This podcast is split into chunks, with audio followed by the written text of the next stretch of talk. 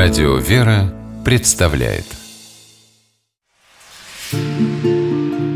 Места и люди.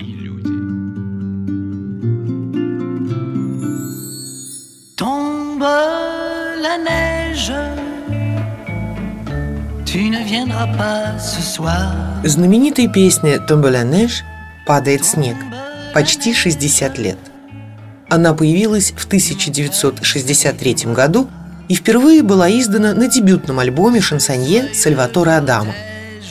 В момент написания произведения Сальваторе не было и 20, а поводом для сочинения одного из самых проникновенных музыкальных произведений прошлого века стало несостоявшееся свидание. И было бы понятно, если бы эта песня зазвучала где-нибудь в концертном зале или уютном кафе. Но все не совсем так, а вернее, совсем все не так. Действие происходит в одном из самых древних монастырей России – Феодоровском Городецком, а за инструментом его настоятель, епископ Городецкий Ветлужский Августин.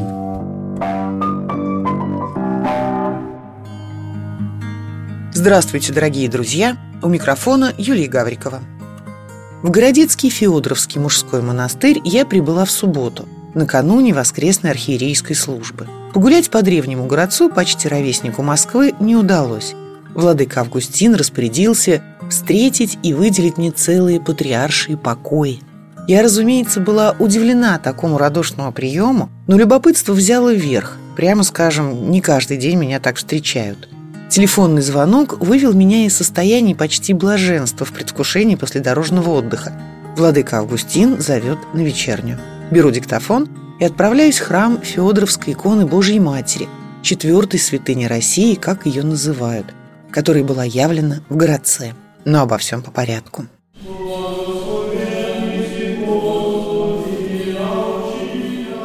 Это удивительное место. Храм был заново отстроен всего лишь 12 лет назад но совершенно не покидает ощущение, что я стою в том самом месте, где молился святой благоверный князь Александр или Прохор из городца, соратник Андрея Рублева, чьи росписи украшают Успенский собор Московского Кремля, или преподобный Павел Обнорский, ученик игумена земли русской Сергия Радонежского, ну или ирмонах Тимон Надеевский, ученик великого молитвенника, чудотворца Серафима Саровского.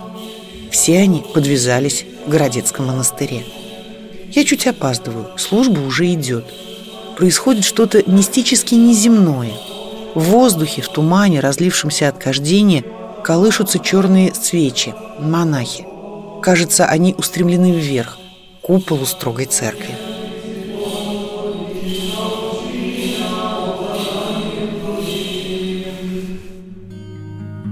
Служба заканчивается поздно. Однако у меня есть время перед беседой с Владыкой Августином немного перевести дух.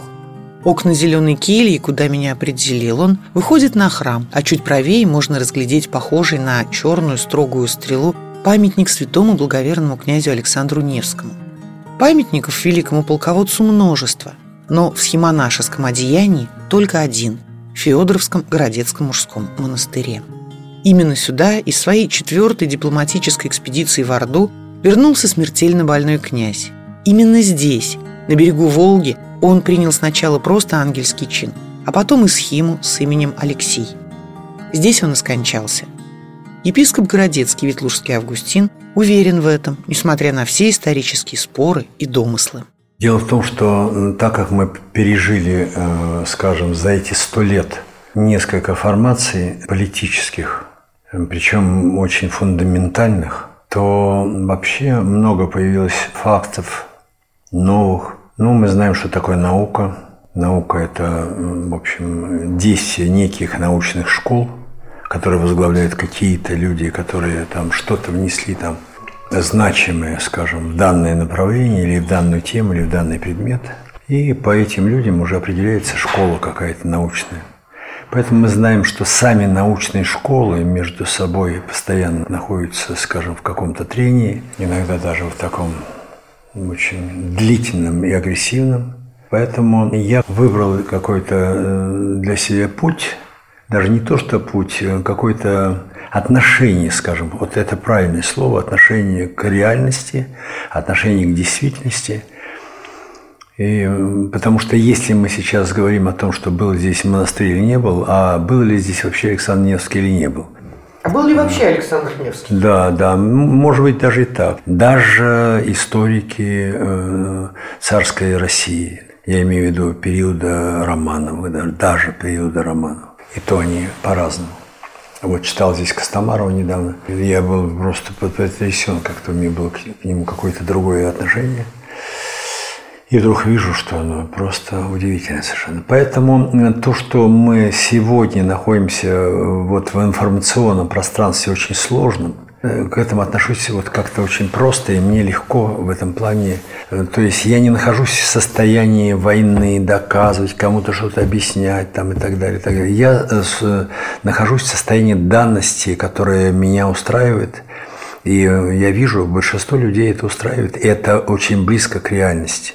Поэтому я э, ссылаюсь на тексты, которые говорят о том, что здесь был монастырь, был игумен, который его постригал, скажем, монашество. Было место, где он был. Но, наконец, был храм в честь Александра Невского. На месте его кельи, где он принял монашество. Вот из этой реалии исхожу, и спокойно, хорошо, и мы вот действуем вот в, это, в этой теме, в этой парадигме, скажем. И она нас устраивает. И у святейшего патриарха тоже не было сомнений, потому что он приехал сюда, светил этот, это место. Когда был построен. Храм построили очень быстро, за год и э, четыре месяца.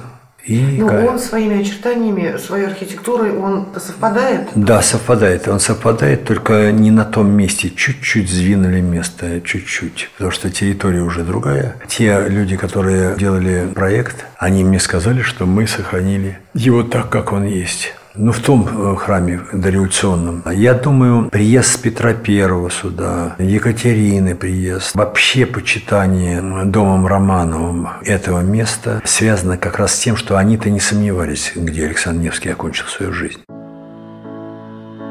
Дорога владыки Августина к Богу была долгой. И это несмотря на то, что он принадлежит к священническому роду. Сначала он, вполне светский человек, получил специальность правоведа, закончив Всесоюзный юридический институт. Служил инструктором в Московском обкоме профсоюзов работников просвещения, инспектором-искусствоведом в художественном фонде РСФСР и даже заместителем начальника управления механизации Мострансстроя.